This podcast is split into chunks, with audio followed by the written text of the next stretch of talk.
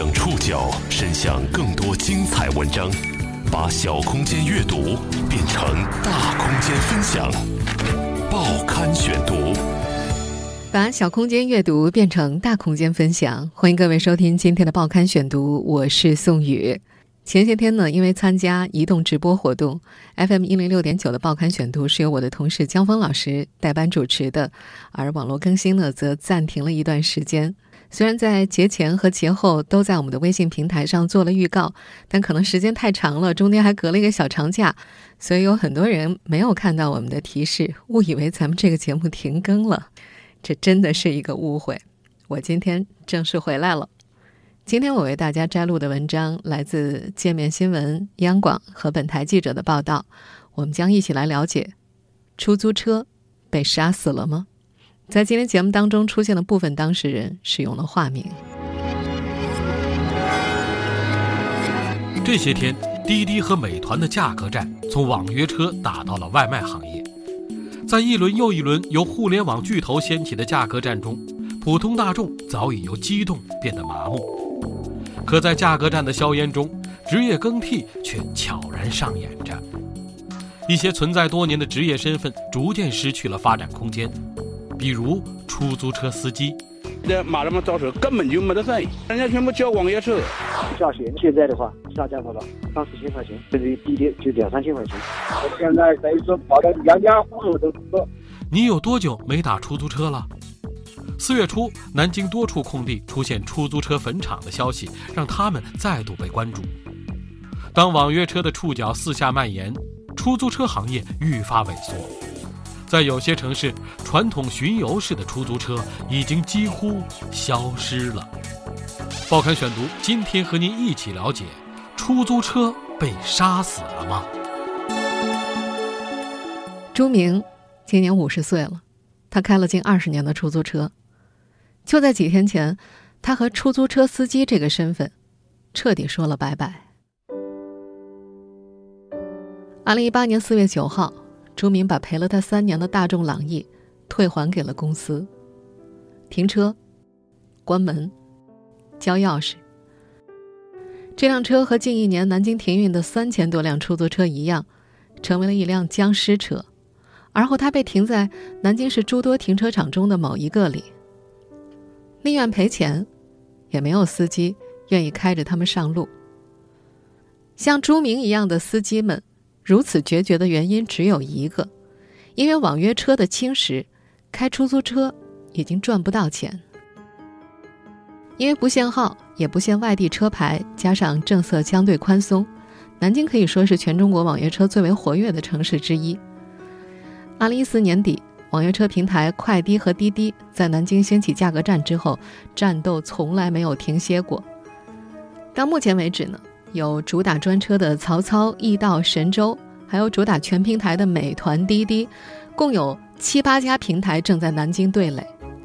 特别是2017年，美团打车率先在南京试点，和滴滴再度挑起网约车战火之后，南京出租车行业的订单量锐减，出租车司机的收入也大大减少，有大量的司机弃车转行，哪怕他们可能要损失两万块钱的保证金。虽然说。这两年，出租车公司也一直在不断的下调份子钱，从八千四百块一路降到了现在的四千九百块，依然无济于事。南京出租汽车协会秘书长林强是这样说的：“过去驾驶员的话，基本上五六千、七八千块钱的这个平均收入，那么现在的话下降到了三四千块钱，甚至于低点就两三千块钱。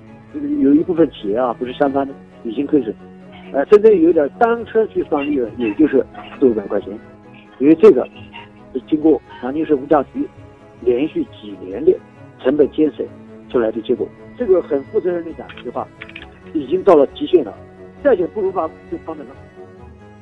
在林强看来，出租车公司的份子钱已经减到极限了，再减不如关门了。作为司机，朱明也说，原来自己每次去公司开会都能够看到黑压压的一片，现在去开会不到三分之一。他还说，现在每天都有出租车开到停车场，有的就再也不开走了。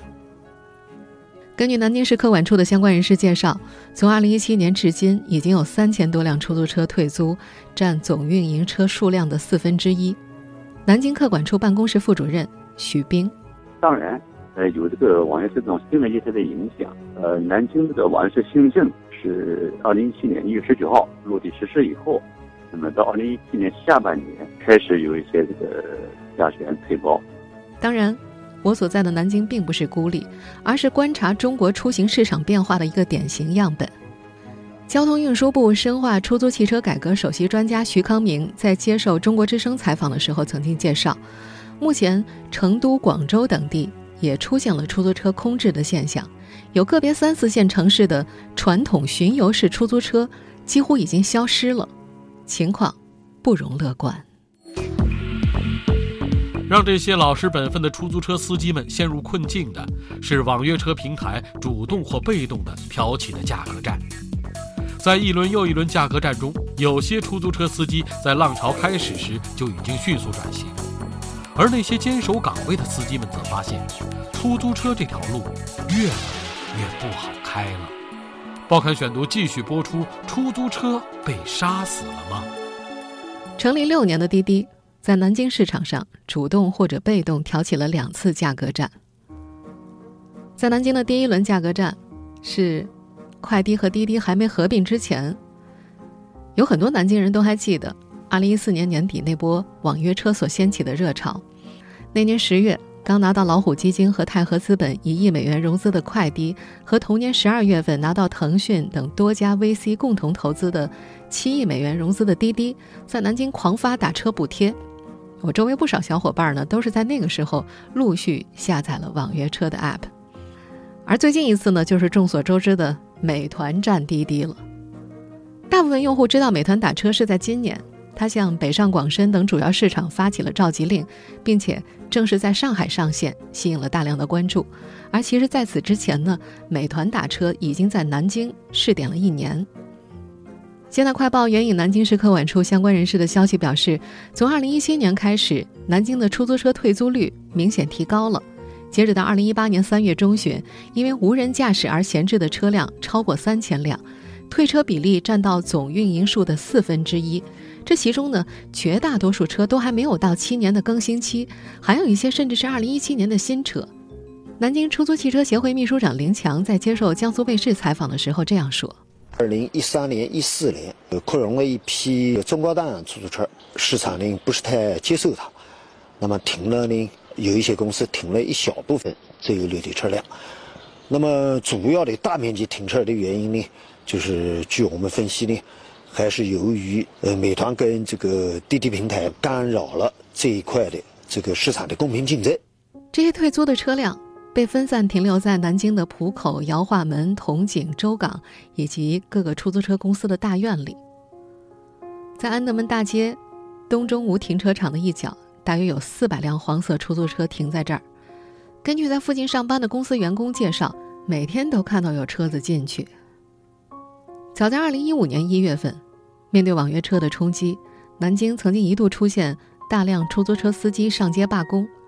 如今呢，这些收入锐减的司机已经趋于理性，也更加决然。我们今天在节目一开始认识的朱明就说，他在和公司提交退租申请之后，公司只要求他把车子退回，依据合同，司机违约在先，两万的服务保证金不予退还。作为开了近二十年出租车的老员工，朱明觉得公司也挺无奈的。据他了解，现在每天都有人去退车。他原本再过五六年就退休了，但是他现在也加入了退车大军的行列。他说自己要转型去开网约车。做这个决定并不容易，两万块钱的服务质量保证金，对于现在每个月收入四千块钱左右的他来说，无疑是一笔巨大的损失。但是，他依然做出了选择。四月九号那天，言语有些激动的他，把当天的流水展示给记者看。他说：“没希望了，开了二十年出租车，现在每个月收入还不到四千块，你说能怎么办啊？”最近在陆续接受各家媒体采访的时候，有多位出租车司机都对自己的收入表示了不满。我们至少要干十一个小时，只能干到五千块钱，一个月这一天休息没有，而且每天是满负荷，是干十一个小时。今年三千多块钱一个月，我在哪边把它保单上呢？我不要开出租车，那么累人，吃饭各方面什么保障都得不到。现在马上招手根本根本就没得生意，人家全部叫网约车。我们一个人开，最起码早上七点跑到晚上八点，十三个小时，好的能跑五百块钱，不好的就跑四百多块钱。我一天交进两百多块钱的费用，对吧？加减去油，一就苦一百七十块钱。我现在等于说跑的家家户户都是。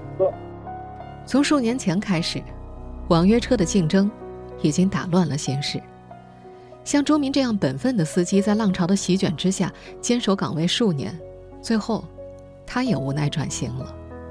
而一些有远见的出租车司机，在浪潮开始的时候就看到了机会，他们屹立潮头。二零一七年二月，美团进入南京市场，两个同样等级的玩家掀起了新一轮价格战。原已趋于平静的网约车战局再起波澜。对于出租车行业来说，这无异于雪上加霜。报刊选读继续播出：出租车被杀死了吗？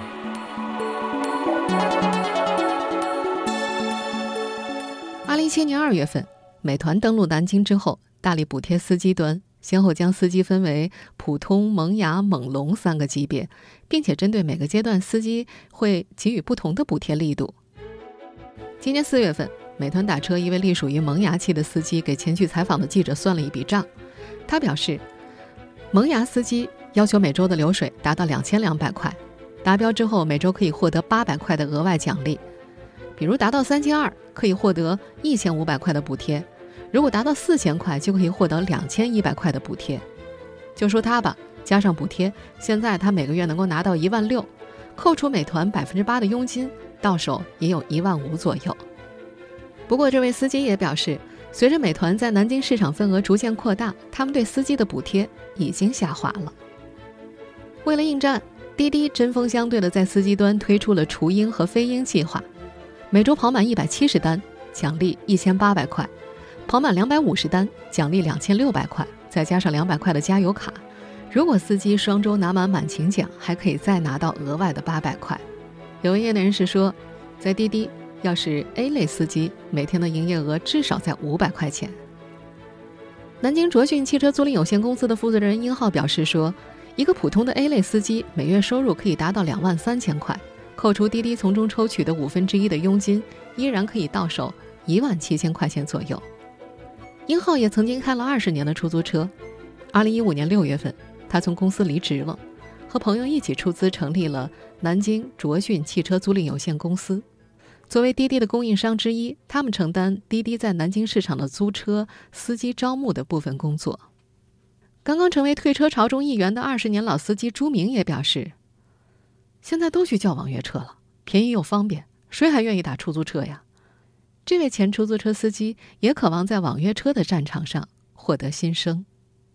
三年前就转行的殷浩说：“他还在开出租车的时候，日均订单量能够达到二十六单到二十八单。”到了二零一七年，每台出租车的日均订单量只有十五单到十八单。面对网约车的蚕食，出租车公司也在被迫压缩成本。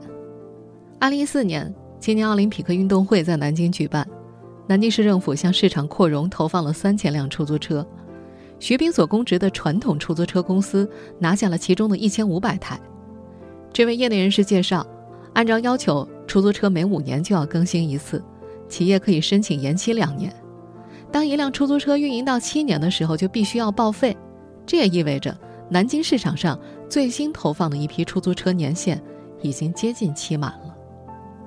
在二零一一年之前，很多企业都会在第五年的时候把车子折价出售，投放新车。当时这些旧车呀，依然可以卖到一万一千块钱左右。但是到了二零一五年，价格直线下降。这些车子仅仅能够作价两千块左右出售。随着网约车的冲击，司机外流，大部分出租车公司基本都选择不再更新车辆，直接到第七年下线。根据徐斌的介绍，这次引发全国多家媒体关注的空置的三千多台车子，有一部分就是因为期满七年直接下线的。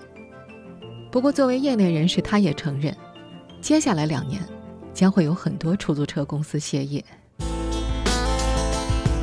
出租车市场不断被蚕食，司机收入下降。与此相对的是，网约车的数量有增无减，各个玩家高歌猛进。除了和滴滴激战正酣的美团，玩旅游的携程、做地图的高德以及老牌军神州，都在这轮大战中摩拳擦掌，跃跃欲试。网约车的混战不断把出租车行业裹入硝烟，他们的生存空间被挤得越来越窄。报刊选读继续播出：出租车被杀死了吗？二零一八年三月份，美团 CEO 王兴透露，美团在上海上线三天之后，抢占了三分之一的网约车市场份额。无论他们透露的这份数据有没有水分，对于滴滴来说，这是个噩耗。根据知情人士透露，三月下旬，滴滴出行的创始人兼 CEO 程维亲自到上海督战。已经休战许久的滴滴，此刻正在面临着严峻的考验。这个成立了六年、护城河不高不低的公司，在上半场已经通过资本快速形成了垄断。和优步结束苦斗之后的滴滴，没料到在自己的主战场又会迎来美团这个新敌人。早在去年三月份，熊猫资本的合伙人李论就曾经公开表示，滴滴的模式不科学，靠资本烧来的垄断易攻难守。尽管此前滴滴的市场份额较大，但是挑战者是一直存在的。特别是在最近，美团扛起了挑战滴滴的大旗之后，又有越来越多的新玩家陆续入场。比方说，近期携程高调宣布拿到了天津网约车的牌照，预计携程的网约车会在本月上线。三月二十七号，高德地图宣布推出顺风车业务，成都、武汉两地率先上线。同时，他们还开启了北京、上海、广州、深圳、杭州等城市的车主招募。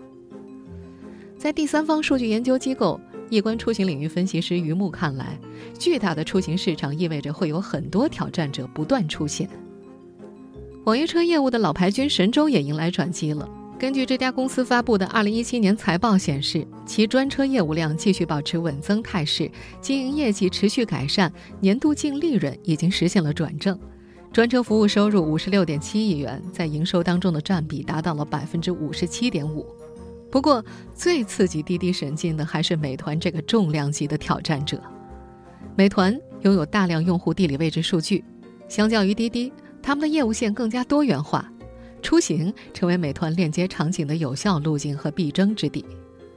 他们来势汹汹。美团今年宣布，在国内七座城市开启了第二轮打车业务的扩张，通过烧钱补贴抢占市场份额。与此同时，美团还调整了内部组织架构，成立了单独的出行事业部，与到店、到家、旅行三大事业部平行。网约车的战场上硝烟弥漫，补贴不停，就意味着出租车行业受到的冲击将会持续不断。与此同时，随着网约车的兴起，市场上各种第三方租赁公司也越来越多了。前出租车司机殷浩和朋友合作经营的南京卓讯就是一家第三方租赁公司，他们早就在这个市场当中分得了一杯羹。目前和滴滴合作的网约车租赁公司有四十五家，美团接近一百二十家。根据殷浩介绍，今年二月十一号。南京市政府给美团和滴滴开出了罚单，要求其在两个月之内不能增加新的车辆。到四月十一号，满两个月了，网约车的增量市场将会再度释放。目前，南京拥有九千辆合法合规的网约车，而四月十一号以后，又会有九千辆车上线。作为普通乘客的你，最近需要打车出行，是选择网约车还是出租车呢？在网约车浪潮下，出租车公司如何自救？这个存在多年的行业会被网约车彻底杀死吗？报刊选读继续播出：出租车被杀死了吗？网约车多，方便省钱。经济实惠，用滴滴比较多一些。出租车司机的态度实在太糟糕了，反而这个私家车的滴滴的他们态度相对比较好。我们刚刚听到的是南京本地媒体对市民的随机采访。你呢？在你所生活的城市，你出门打车是打网约车呢，还是出租车呢？就我自己来说吧，最近小半年，我选择的都是前者。供职于传统出租车公司的徐斌用了一个形象的比喻，道出了目前出租车公司所面临的困境：手上抱着一堆早上没卖出去的烧饼和油条，谁还敢去做面包和蛋糕呢？出租车公司其实可以去做网约车业务，只要公司有租赁资源，车辆达到网约车的技术标准，拥有十辆非出租车以上，便可以经营网约车。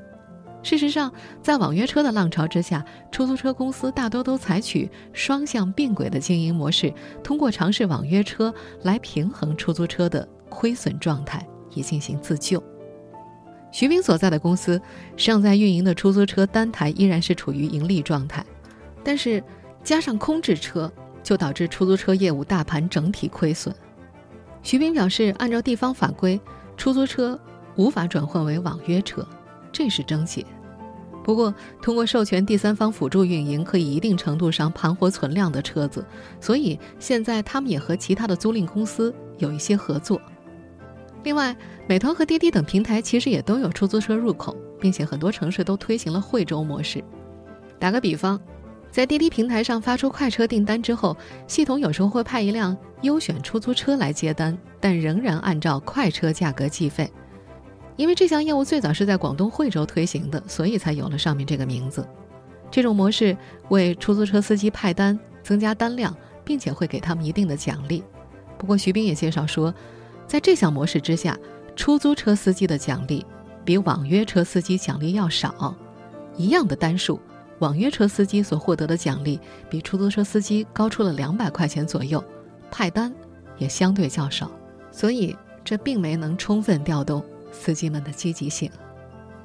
在去年十月份，主打拼车的网约车平台滴答也接入了出租车业务，并且把它的定位叫做了一个没有专车快车的出租车平台。二零一八年四月二号，这个平台登陆南京了，这也是他们开通业务的第十七个城市。滴答拼车的副总裁李金龙在接受界面新闻记者采访的时候说：“短时间之内，出租车业务他们是不考虑营收的，希望能够提高全国一百五十万出租车司机的收入。不过他又说，在市场成熟之后，会考虑每单收取一块钱到两块钱的信息服务费。但是对于出租车司机们来说，这并不一定是福音。比如开了二十年出租的朱明就说：‘份子钱已经受够了。’”还要收一块到两块的信息服务费，不是雪上加霜吗？他不能够理解其中的逻辑。尽管如此，滴答拼车登陆南京的第一天，在司机朋友们的朋友圈当中依然刷了屏。他们渴望通过这所谓的福音来缓解收入降低的焦虑。不过，作为业内人士，徐斌也说，事实上，出租车公司还没有到山穷水尽的地步。他觉得一定会找到一个转型的方向，鸡蛋从内部打破才会有新生命。他表示，他们的公司也在慢慢尝试和资本对接，做金融产品，也许会是一种有效的途径。不过，这个行业的自救手段在来势汹汹的网约车平台面前，依然显得被动而且无奈。根据第三方数据研究机构易观出行领域分析师于木的分析，按照移动端数据估算。网约车平台单日交易量达到两千万以上，每年的流水超过两千亿。同时，这个市场依然是处于增长期，未来五年之内，市场份额有可能会突破五千亿。这个庞大的出行市场是永远不会有和平的。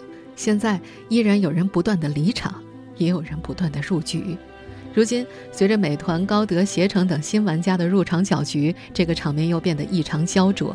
这意味着短期之内，从供给和需求两端的价格战是不会结束的，而出租车行业所面临的蚕食和解构也将持续不断。作为研究者，对于出租车业务的萎缩，交通运输部深化出租汽车改革首席专家徐康明有些忧心忡忡。在他看来，网约车前期打市场确实能够给乘客带来一定的优惠，但是。等到形成垄断之后，如果出租车公司大量歇业，那么定价权将会掌控在网约车平台上。到那个时候，用户打车将会变得更贵，甚至更难。有不少乘客也表达了类似的担忧，他们觉得，如果出租车都歇业了，可能新一轮的打车难也就开始了。他们在接受界面新闻采访的时候，普遍认为需要有实力的出租车公司存在，继续和网约车平台抗衡，这样价格才能不是完全由网约车所控制的。而且，我们回忆一下过往的经历，总有需要站在街上招手打车的时候呀。在徐康明看来，网约车和出租车，谁是主，谁是辅，并不重要，但是出租车一定不能消失。在网约车和出租车的这场对垒当中，不管结局怎样，对我们今天在节目一开始认识的朱明朱师傅来说，已经不重要了。二零一八年四月九号，是他在出租车公司站的最后一天岗。作为一个开了二十年出租车的司机，无奈代替了不舍。他说：“眼下赚钱，覆盖一家人每月近八千块的生活成本。”才是自己面临的当务之急。